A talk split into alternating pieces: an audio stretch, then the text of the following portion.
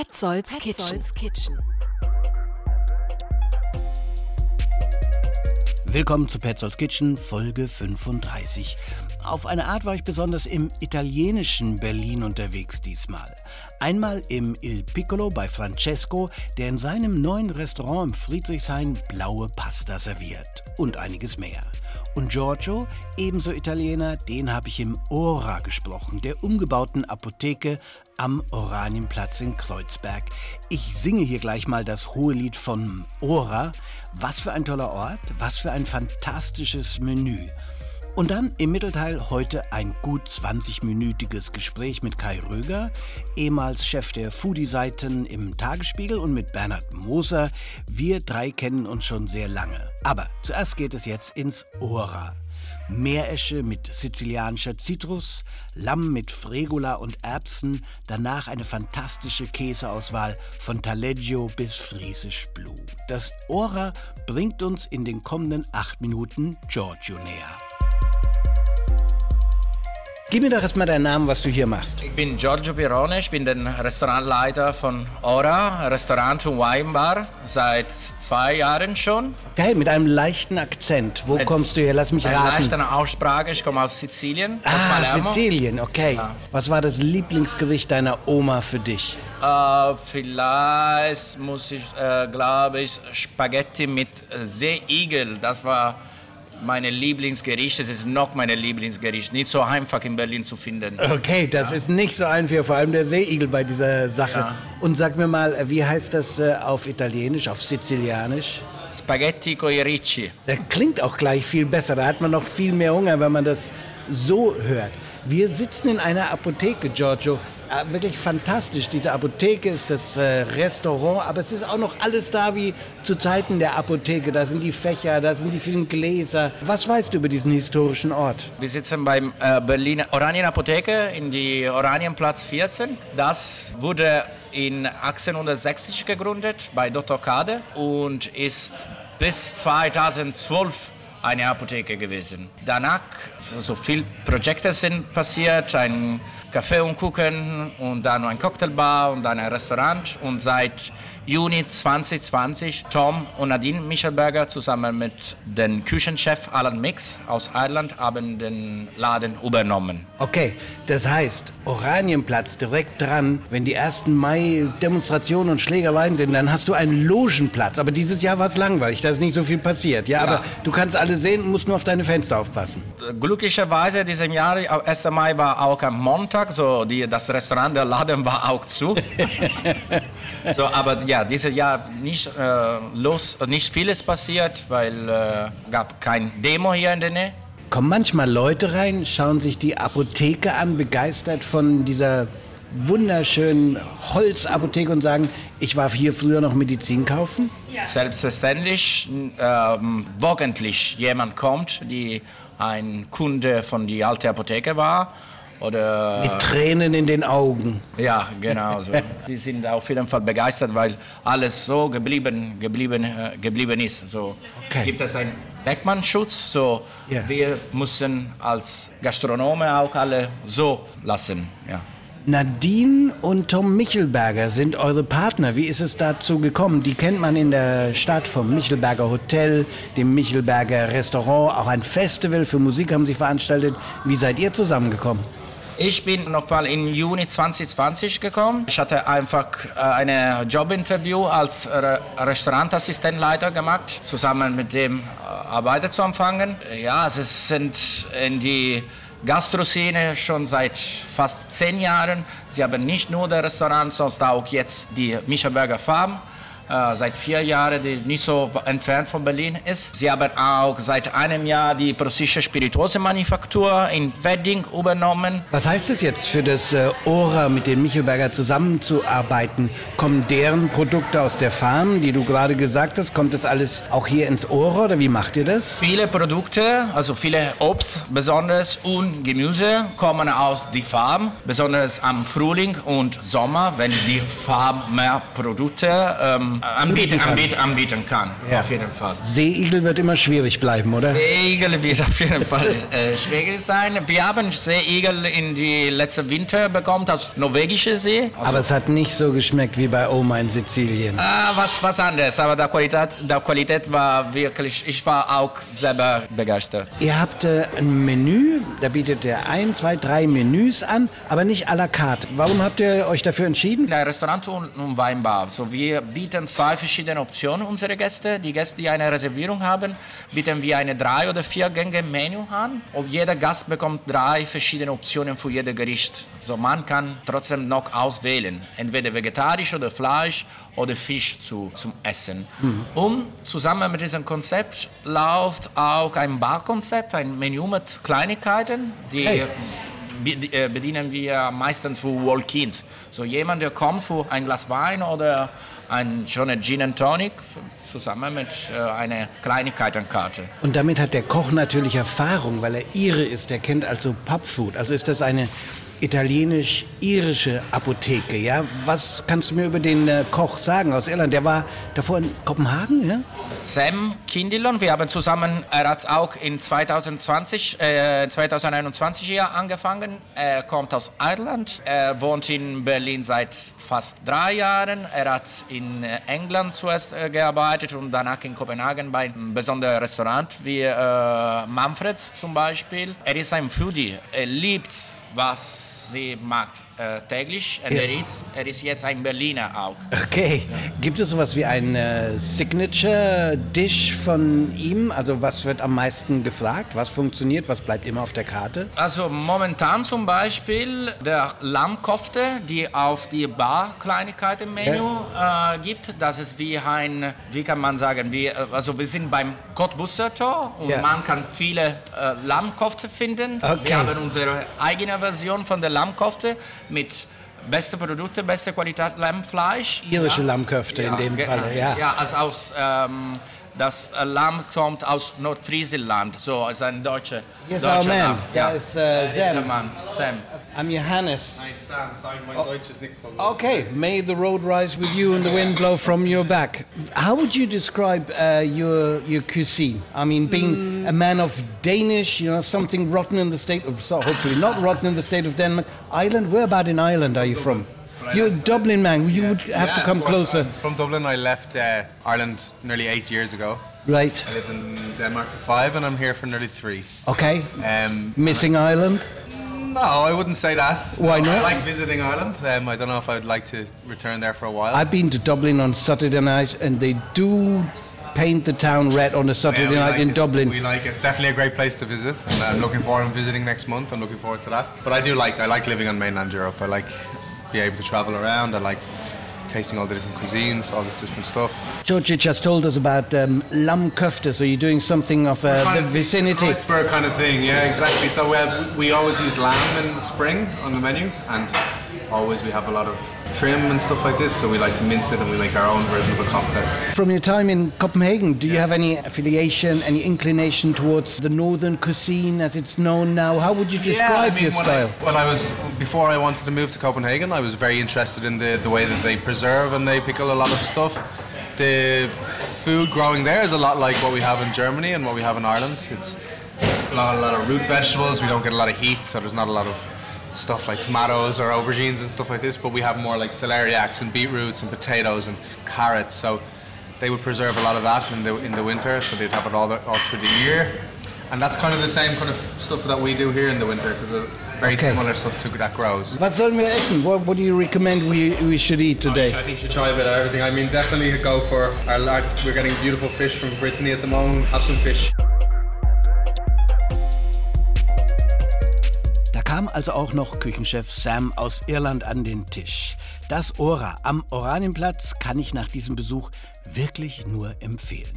So, Kai Röger, Ex-Tagesspiegel-Foodie-Chef und weiterhin ein Kenner der Berliner Kulinarik und ihrer Macher und Bernhard Moser, Chef der Eat Berlin mit eigener Weinschule und seit einiger Zeit auch der Restaurantleiter vom Soda Citron. Wir unterhalten uns in den kommenden 20 Minuten über Restaurants, über Trends, über Wein und da wir uns schon so lange kennen, meandern wir durchaus auch ein bisschen, schlängeln uns an den Themen entlang. Es geht um das Brix, das Restaurant von Arne Anker in Charlottenburg, um das Trio von Vadim Otto Ursus in der Linienstraße in Mitte und um so vieles mehr. Wir plaudern, aber wie jedes Mal, wenn ich mit diesen beiden Foodie-Experten zusammensitze, gibt es eine Menge Erkenntnisse, Themen zum Nachdenken und einiges zu lachen. Zuerst klären wir aber nochmal die Bedeutung von Soda Zitronen.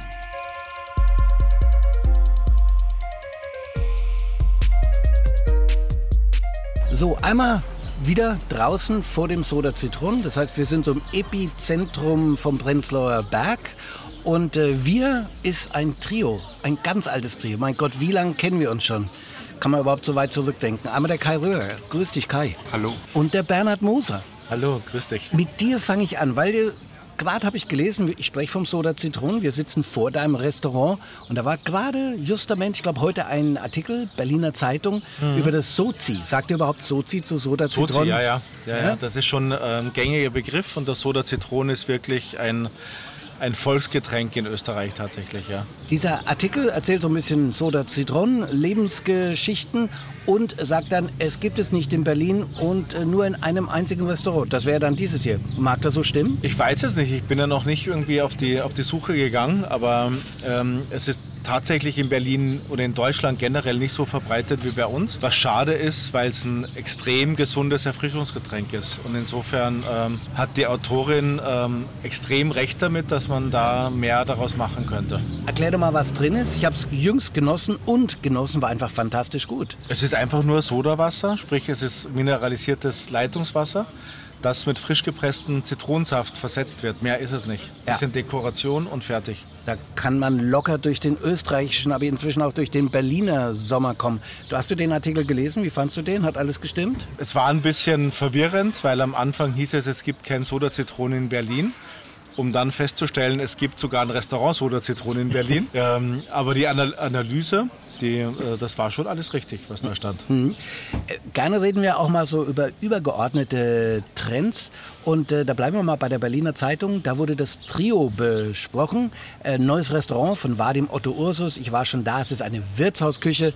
Da wurde, glaube ich, gleich behauptet, es wäre eine Zeitenwende in der Gastronomie. Also weg vom äh, Shishi, weg von vielleicht auch Sternen oder so, hin zum Einfachen.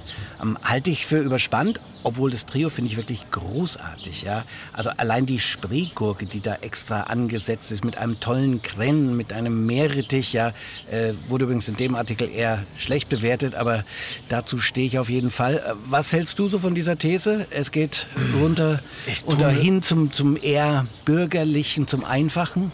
Es gibt in Berlin immer alles und ich wundere mich immer so ein bisschen über die Leute Journalismus und diese, dieses Hervorschreiben von irgendwelchen Megatrends, gleich nur weil man einmal gut irgendwas gegessen hat. Ich finde es extrem mühsam. Ja, es wird die Sterneküche, es wird die, die Fine Dining Gastronomie immer eine Relevanz haben, genauso wie die Casual Fine Dining, bis hin zur guten Wirtshauskultur, bis hin zum guten Asiaten, zum guten Sushi-Laden. Mhm. Ich glaube, wir müssen mal den Trend der Qualität ausrufen und einfach mal aufhören, ständig zu hyperventilieren, nur damit man Klicks generiert oder irgendwelche Leser äh, füttert. Es ist wahnsinnig mühsam, dieser ständige Supertrendgelaber. Also, da sind wir uns dann sofort einig. Eine echte Trendwende und Zeitenwende in der Berliner Gastronomie gibt es erst, wenn es in jedem Restaurant Soda-Zitronen gibt. Dann ist er wirklich, der Rest kann man so und so sehen. Kai, was hältst du von der, dem Anspruch, dass es mehr zum Einfachen geht, zum Gastlichen, zum äh, Produkt? Also wie das Trio eigentlich so nicht, weil das ist schon eine ich würde mal sagen, eine Besonderheit, äh, dass du vom Start weg auf zwei, drei Wochen ausgebucht bist. Wenn du Königsberger Klops und Handkäse mit Musik anbietest, ähm, trotzdem hocherfreulich. Ähm, ich gebe Bernhard ganz klar recht, äh, die, die Trendwende sollte sein hin zur Qualität und genau das macht er, gute Produkte und vertraute Gerichte.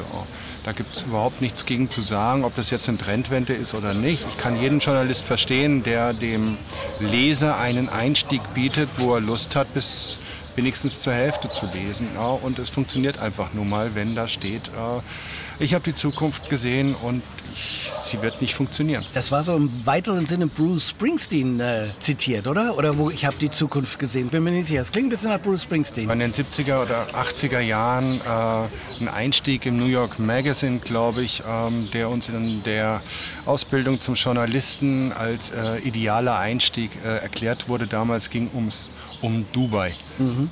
Finde ich ein bisschen beängstigend. Der erinnert sich an Geschichten aus den 70er, 80er Jahren, Bernhard. Falco hat, glaube ich, gesagt, wer, sich, wer die 80er Jahre erlebt hat und sich daran erinnern kann, hat, sich, hat sie nicht erlebt. Der hat sie nicht äh, wirklich erlebt. Kai, wo warst du jüngst? Wovon möchtest du ähm, erzählen? Wovon ich erzählen möchte, das ist erstmal äh, Gruß an Arne Anker. Ich war bei ihm Essen. Funny, äh, einen Tag nachdem äh, die Sendung Restauranttester mit Tim Rauer ausgestrahlt wurde, ja. wo Tim äh, auch bei Arne Anker die Möbel ausgetauscht hat. Und ich muss sagen, das Format hat mir gut gefallen. Ich fand es seriös, ich fand es auch fachliche Tiefe hat es gehabt da.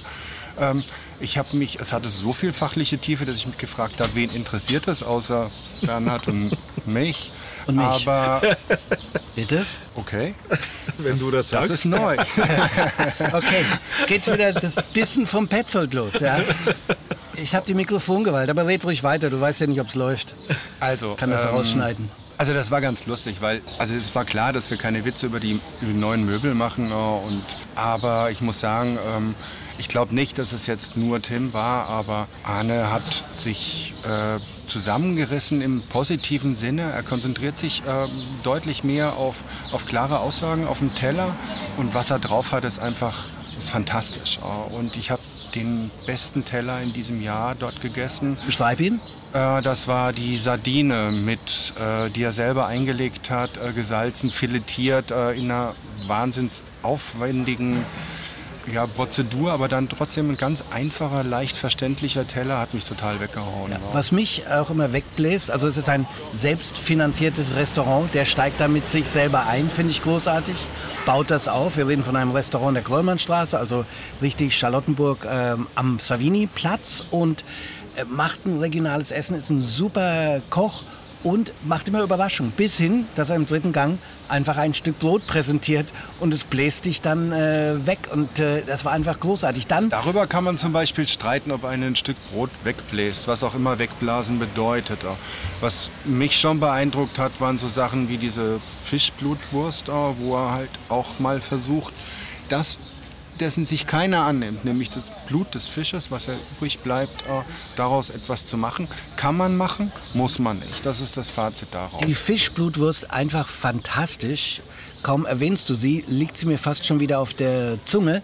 Ich finde, klar, kann man über das Brot debattieren und man kann sagen, so, die Gänge und so, und dann kommst du einfach mit dem Brot. Das war aber einfach herzerfrischend. Und äh, ich habe um die, äh, über die Tische geschaut, keiner hat sich da irgendwie übertölpelt gefühlt oder so. Ja, und was der Begriff wegblasen heißt, äh, Bernhard, was meinst du?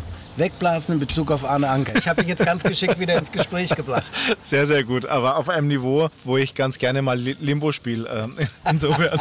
äh, ich werde mich aber zusammenreißen und werde meinen Köchehumor einfach mal weglassen. Was ich probierst du gerade? Auch, Jetzt, jetzt müssen wir äh, wirklich stoppen. Ja, wir haben von, von Weingut äh, Ahndorfer ein, ein äh, Muscatella und ähm, ist halt jetzt, wir haben schönes Wetter, wir haben Terrasse, es, äh, ich glaube, das ist ein richtig schöner Wein jetzt. Passt auch wirklich gut. Ich war kürzlich, und das ist jetzt ein riesengroßer Zufall, auch äh, bei Arne Anker. Und ähm, mir ging es auch so wie dir. Ich fand auch das Format mit Tim wirklich gut. Und ähm, ich kenne ja das unter Rosin, ich kenne das ja auch unter den ähm, ich habe ja auch mal ähm, vor vielen, vielen Monaten, da war ein gewisser Kai Röger, Chefredakteur von der City, da habe ich mal einen Artikel geschrieben über Restaurants, die ähm, dich daran noch erinnern kannst, dann bist du wirklich alt. ja. Und ähm, da habe ich dann einen Artikel geschrieben und habe ganz viele Gastronomen besucht, die von diesen Restaurantrettern und Restauranttestern und wie sie alle hießen, die Kochprofis und Superprofis besucht wurden und habe das mal auf Nachhaltigkeit überprüft. Und das Ergebnis war gruselig. Und ähm, diese Formate, das ist Entertainment, aber es ist keine wirkliche Gastro-Rettungsaktion. Und ich fand, dass Tim das wirklich sehr, sehr, das war so eine so eine, so eine Mischung aus seinem überbordenden Ego, das man halt kennt, aber es war fachlich wirklich gut. Und es war wirklich so, dass ich extrem nachvollziehen konnte, was er gesagt hat und dass er trotzdem genau die Stärken, die Arne hat, herausgearbeitet hat. Und Arne ist für mich der absolute Soßengott. Also was der so an Flüssigkeiten produziert, ist unglaublich. Ja. Und ähm, der, Die, dieser der Satz würde vom ehemaligen City-Redakteur auf jeden Fall gestrichen, was der so an Flüssigkeiten. Aber man redet da schon von einem Ausscheidungsprozess. Ich glaube, wir sollten wieder zurückkommen auf den Weg. Also Soßen, ich springe da einfach mal rein, um, da wir gerade das hohe Lied von Anne Anke singen, ich war bei dem Abend äh, Kochen ohne Licht. Ja? Also sie haben alles elektrisch abgeschaltet, bis auf den Weinkühler. Er hat hinten sich so, äh, wie heißen diese ähm, Grills, nicht die von der einen Firma? Green Egg. Green Egg, ja. ja. Und da hat er gekocht und die Soßen, sagt er, wir hatten ja auch kein Licht, bis auf ein paar Kerzen in der Küche. Du musstest immer sehr, sehr genau aufpassen, welche Soße du da gerade erwischt. Aber dass der das macht, so einen Abend und... Äh, da mit diesem Engagement, die haben da wochenlang davor geübt, ja, was können wir da hinbringen, wie machen wir das, wenn wir keinen Salamander haben, um das Zeug da ähm, heiß an den Tisch zu bringen, wie können wir das irgendwie anders machen, was kann da und so erwärmen. Das ist einfach toll an Arne Anker, dass er so mit Freude in so ein Experiment reingeht und seinen ganzen Laden damit zieht. Ne? Anne ist einfach, ähm, um es mal ähm, aufs Wesentliche zu konzentrieren, Anne ist ein unfassbar lieber Mensch, ein unfassbar guter Koch, und er hat ein, ein irres kreatives Potenzial. Und ich finde das, wenn Tim dann da aufschlägt und seine Stärken rausarbeitet und es schafft, ihn wieder nach einer nach relativ langer Zeit frisch zu motivieren und dazu sagen, du, ich zwick dir mal so ein bisschen in den Hintern, aber ohne dich bloßzustellen vor einem Millionenpublikum, finde ich das ganz großartig. Und ich war genauso begeistert wie Kai. Ich fand die Sardine großartig. Ich bin auch jetzt nicht so der riesengroßer Fan von einer, von einer Scheibe Brot mit geschäumter Butter, auch selbst wenn sie handwerklich gut ist. Aber ich kriege mittlerweile in Berlin ganz oft und ganz viel sehr, sehr gutes Brot. Und ähm, das wäre jetzt so ein, so ein Gang, den ich persönlich immer weglassen würde, aber nicht, weil es schlecht ist, sondern weil ich beim Brot mir keine schöne Abendsättigung mache. Das liegt aber auch an aber mir und meinem Alter. Aber kam beim Publikum an, das konnte ich an dem Abend sagen. Von daher, man kann da ruhig diskutieren. Es war aber jetzt nicht so, dass die Leute sagten, was soll das, sondern die waren so überrascht. Und, oh. Wir müssen den Kai Röger, der sitzt hier so ein bisschen äh, unterernährt im wahrsten Sinne, nochmal reinbringen. Der Wind hat mir ein Lied erzählt, dass du im Leibhaftig warst. Das ist richtig, aber eigentlich wollte ich die Überleitung nutzen, die du mir geboten hast, nämlich als wir von der Soße gesprochen haben, bevor ihr in diese Lobhudelei abgedriftet seid und dann noch was anderes gesprochen hat, woran ich mich nicht erinnern kann. Dieses Gespräch ist viel über das Erinnern, was ja. immer wir gerade gesagt haben, habe ich auch schon wieder vergessen. Nein, Deswegen, mach bevor weiter. wir über das Leibhaftig, äh, Leibhaftig sprechen, äh, noch mal einen kurzen Schwenk äh, in den Pfefferberg, gar nicht weit vom Leibhaftig entfernt. Metzerstraße, Pfefferberg kennt man, Schönhauser Allee. Dort gibt es einen Pop-up, das so ein gewisses Rotationsprinzip. Ähm, die Fliehkräfte der Rotation drängen den einen raus, dem anderen bescheren sie eine Sesshaftigkeit. Äh, Francisco Hernandez, den ich sehr schätze, früher für den Fischclub tätig, hat es jetzt geschafft, mit dem Laola sesshaft dort zu werden und bietet äh, im Wesentlichen mexikanische Rohfisch-Spezialitäten, ähm, absolut zu empfehlen. Aber äh, daneben ist ein ganz relativ neu ein kleiner Italienername, habe ich vergessen. Der hat ein Gericht, das mich wirklich weggehauen hat. Es geht da, es heißt übersetzt ähm, Pasta oder Nudeln mit ähm, gelber Tomate. Mhm. Und es ist exakt das. Okay. Und die gelbe Tomate wird püriert, ähm, ich vermute gesalzen. Das ist die Soße. Das ist die Soße, ja. Okay. Äh, darin schwimmen dann die Nudeln. Und äh, in seiner Einfachheit, aber auch in eben dieser Produktqualität. Und es, es war so schön, etwas so Sonneneingefangenes, was mal nicht Wein ist, ähm, zu essen. Äh, so puristisch, kein Käse drüber. Es gab ein bisschen geräucherten Mozzarella dazu. Ähm, und also herausragendes Gericht. Das so, müssen wir jetzt natürlich so klar. unbedingt googeln, dass wir das rausbekommen. Dann kann ich das vielleicht noch. Ja, das kannst du vergessen, weil sagen. diese, diese äh, Seiten vom Pfefferberg, sorry, Markthalle Pfefferberg, die sind von Anno Dunomal und äh, werden nicht wirklich gepflegt. Ich habe ja auch versucht zu googeln oh, oder auch eine andere Suchmaschine, die genauso gut ist, zu benutzen. Und ähm, ich habe es nicht gefunden. Ist auch, glaube ich, nicht wichtig, aber wenn man reingeht, äh, es ist eine kleine Luke, aus der heraus er unter anderem auch ein Steak-Sandwich verkauft, was, was ziemlich gut ist. Aber herausragend war eben dieses puristische äh, Pasta mit gelber Tomate. Hat man schon ein wenig an Hunger. So, ich habe zwei Übergänge. Der eine ist richtig schlecht. Und zwar, du erwähnst ein Pop-up-Restaurant, ja? Und würdest du es glauben, im Audio-Rundfunkjournalismus wird Poppen verwendet dafür, dass man dem Gegenüber sagt, Pop bitte nicht ins Mikrofon, weil die Ps machen so, B. genau das hast du gemacht. Normalerweise, ich bin ein Meister des Editings, schneide ich das raus, aber heute, weil du genau beim Pop-Up-Restaurant gepoppt hast, das lassen wir drin. Ja, das ist der ganz recht. schlechte Übergang. Ja, du hast recht. Ja? Er war ganz schlecht. Ja, jetzt kommt der bessere. Du hast vom äh, Ola, La Ola gesprochen. Wart ihr in jüngster Zeit im Ora, der Apotheke am Oranienplatz? Ich war da jüngst und es war das Beste, was ich seit langem gegessen habe für Value for Money. Ich war bei Christian Hergesell. Der hat so ein Pop-up-Restaurant gemacht, weil wir gerade das Thema hatten. Ja. Und, Das ist denn ähm, der so, Österreicher, wenn der ein P sagt, da poppt natürlich nichts ins Mikrofon. Genau, das ne? ist Baby Paula. Kannst du das jetzt mal lassen? Das ist Baby Paula. genau. genau. Ah, passt schon. Passt schon. Ja, genau. genau. Und Christian Hergesell war ein Wochenende lang in Berlin, hat hier in einem Nobel-Küchenstudio ein Pop-Up-Restaurant gemacht und das war herausragend gut. Äh, Christian Hergesell war der Küchenchef von Tim Raue, weil wir den Namen heute schon Mhm. ein, zwei Mal erwähnt haben. Okay, kann ich dich zum Ora verführen, was dazu zu sagen? Warst du in, vor einiger Zeit jüngst da? Ich weiß noch, am Anfang hat äh, der Alan Mix und äh, Andreas Rieger da auch so Mhm. die Finger mit drin gehabt. Das gehört ja auch zu Michelberger in irgendeiner Weise. Naja, die haben das jetzt quasi übernommen oder leiten das halt so wie die beiden Michelbergers, äh, Tom und Nadine, das leiten. Und den Andreas äh, Rieger heißt er, glaube ich, ne? Den gibt es da, glaube ich, immer noch. Aber der Küchenchef ist jetzt äh, Sam, a Cook from Dublin, der eine Zeit lang in Kopenhagen gekocht hat. Ich muss sagen, das war so gerade unter dem Aspekt Good Value for Money das Beste, was ich jüngst hatte. Es war ein Vier-Gänge-Menü für 62 Euro. Ich habe die Naturweine so ein bisschen abgewunken, dann aber ganz passable, gute bekommen. Äh, der, der Lammgang, also so ähm, im Mantel, es war so, du machst die Augen zu und du bist in Irland. Und ich habe da schon Ähnliches äh, gegessen. Einfach großartiger Handschrift, total freundlich und dazu diese Apotheke aus 18, wirf mich fort oder so.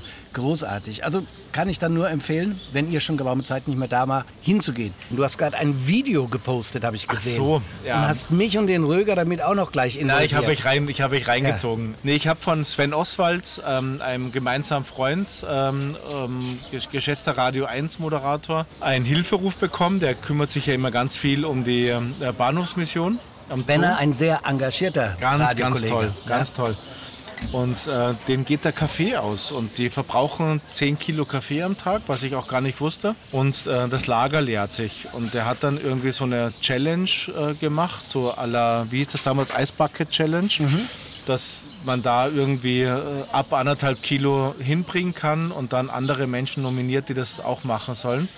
Und ähm, ich habe dann gleich, war gleich heute da, habe irgendwie vier oder fünf Kilo hingebracht und habe dann meine drei mit besten Freunde in, ähm, in Berlin mit nominiert und das waren Michael Lachmann und ihr beide. Und Kai Röger wusste gar nicht, dass er zu diesen besten Freunden zählt. Der hat es noch gar nicht, der guckt wahrscheinlich nie auf Facebook. Ich habe das Video nicht ganz bis zum Ende geschaut, habe ich mir aber fest vorgenommen, wenn ich heute Abend nach Hause komme, dass ich mir dann auch die, die großartig. letzten 70 Minuten anschaue. okay.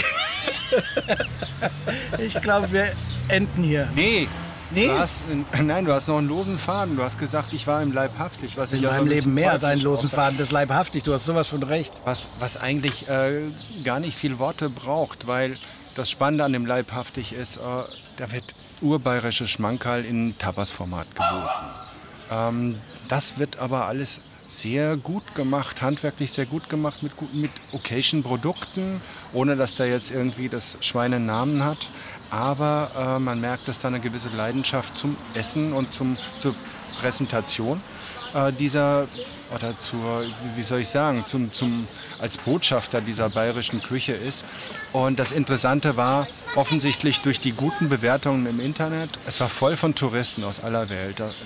Menschen aus, ähm, ich würde mal sagen, jetzt Indien, die da einen Schweinebraten gegessen haben, zusammen ins Gespräch gekommen sind mit einer asiatischen Gruppe, oh, die den ganzen Tisch vollgestellt hatte mit allerlei Möglichem. Ähm, Engländer, der sich über das riesengroße, also es gibt da ein Maß, was, äh, wo sich die Engländer überhaupt nicht mehr eingekriegt haben. Mhm. Kann ich mir vorstellen. Was mir am besten gefallen hat, äh, es gibt da auch einen Oberster. Der wird relativ leicht gemacht, weil er mit Frischkäse vermengt wird. Kann man, muss man nicht. Aber hier an dieser Stelle war es wirklich sehr, sehr gut ähm, noch mit Radieschen dabei. Und das wurde von einer Gruppe Franzosen gegessen. Und jetzt muss man sich vorstellen, Deu Franzosen, die in Berlin die deutsche Küche suchen, auf die bayerische treffen und tatsächlich begeistert sind von dem angemachten Camembert wo ich gedacht habe, oh Gott, oh Gott, oh Gott, oh Gott, oh Gott.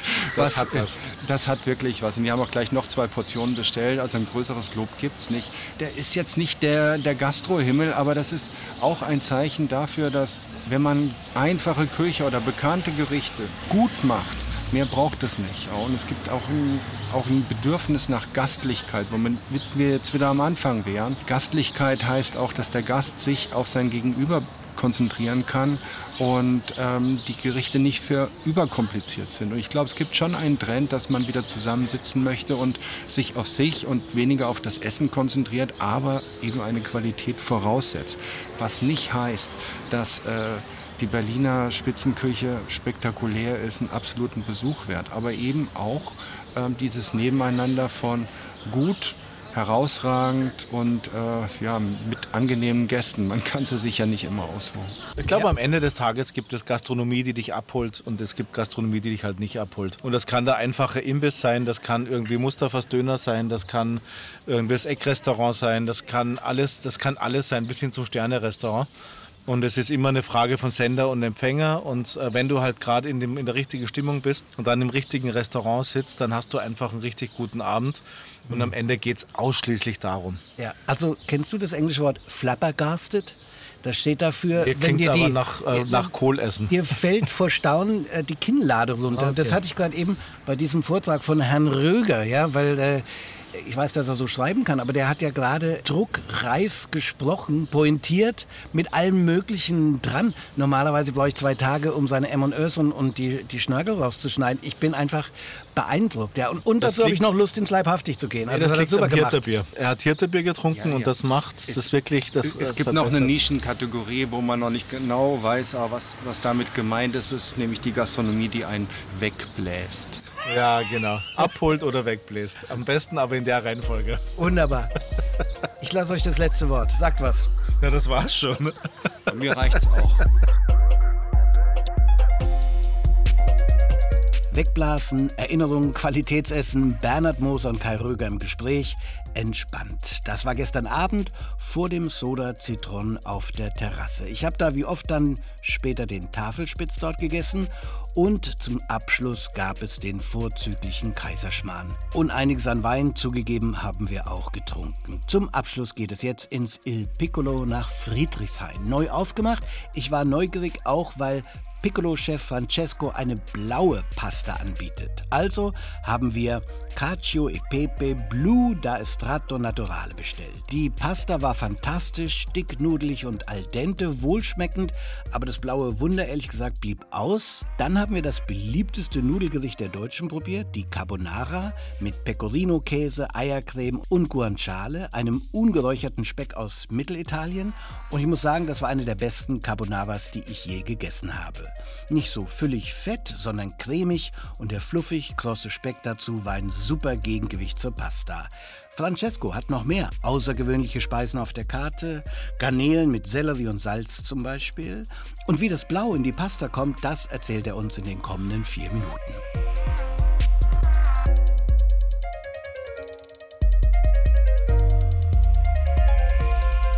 Wie, wie heißt du? Francesco. Okay, bist du ein richtiger Neapolitaner? Ich bin, ja, ich bin aus Neapel. Das ist eine Stadt von Italien. Das war unser zweites Restaurant und der Name war Il Piccolo. Das heißt, ihr seid am Feiern. Ihr habt ja seit Maradona das erste Mal wieder einen großen Titel gewonnen, ja? Große Freude, oder? Das bin dann 33 Jahre. Das erste Mal seit 33 Jahren. Ja, Glückwunsch. Il Piccolo hat neu aufgemacht. Davor war auch von euch, ihr habt zwei Restaurants hier, aber das hat neu aufgemacht. Wofür steht Il Piccolo? Ihr präsentiert blaue Pasta. Blaue Pasta? Ja, die blaue Pasta ist eine Novität in Berlin. Ich denke, wir sind eine der ersten. Wir arbeiten mit diesen Blumen aus Thailand. Die Name ist Blue Butterfly und diese Blumen kommen äh, mit keinem Geschmack. Die kochen diese Blumen in Wasser und wir haben die Blaufarbe, die Wasser. Und wir kochen diese Pasta. Okay, die Pasta ist eigentlich weiß, aber ihr kocht sie in blauem Blumenwasser. Die Pasta ist fantastisch, aber sie schmeckt jetzt nicht blau, oder? Nee, die haben, wir haben keine Geschmack. Wir haben keine Geschmack mit diesen Blumen. Wir haben auch noch eine Blume, ist die, die rosa.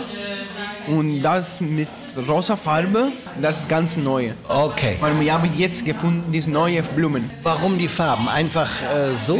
Warum wir wollen mehr mh, Arbeit mit Farbe, aber Naturfarbe, nicht wie heißt in Deutsch? Die, Äh, künstlich. wir haben alles unsere Pasta ist mit Farbe. So, wir haben die äh, Aiolio und das kommt man mit äh, Aiolio, aber wir arbeiten mit äh, mh, schwarzem Knoblauch. Also die Farben, verstehe ich. Aber auch das andere ist ungewöhnlich für eine Pizzeria. Hat das was mit Neapel zu tun? Oder wieso gibt es einen Käsekuchen? Da denke ich sofort an New York Cheesecake, aber hier mit einem ganz besonderen Teig und mit einem äh, Garnelentatar. Das ist wirklich ungewöhnlich. Ja, das ist auch sehr neue. Das ist eine ganz neue Rezept. In Berlin habe ich noch nicht gesehen. Wir machen diese mit äh, Tarallo, neapolitanische Tarallo und äh, die Stracciatella Cheese und die Tartargarnele. Okay, das ist kein traditionelles Gericht aus Nee, Neapel. das ist nicht traditionell, aber ist äh, italienisch äh, Invention, ja. Noch etwas ist recht ungewöhnlich, nämlich Garnelen mit Sellerie und Salz. Ich gleich mal schauen, was heißt Sellerie auf äh, Italienisch? Äh, Sedano oder Sotto oder Sale? Wo ist die Sellerie im So, Italienischen? die, das ist kommen die große Garnele, Kindgarnele, mit, wir kochen in der Schale mit großem Salz, die Salz, unter die Salz. Dann wir kochen in Ofen. Wer hat die verrückten Ideen im Piccolo? Bist du das? Ich, Ja? ja. Okay. Ich, ja, ich habe alles Ideen. Und, äh, andere Restaurant, das Partenope, das ist traditionell. Traditionell neapolitanisch. Neapolitanisch. Und ich wollte ein bisschen wechseln. Ich muss dich am, oder ich will dich am Ende des Interviews etwas fragen, das ist naiv und blöd, aber trotzdem. Warum heißt das Neapel sehen und sterben? Du musst gehen Napoli und dann kannst du verstehen, was ist das. Und ich denke, Napoli ist die beste für die Essen, für die Leute ist sehr warmlich und die Stadt ist sehr schön und wir haben viel Historie, ist die beste.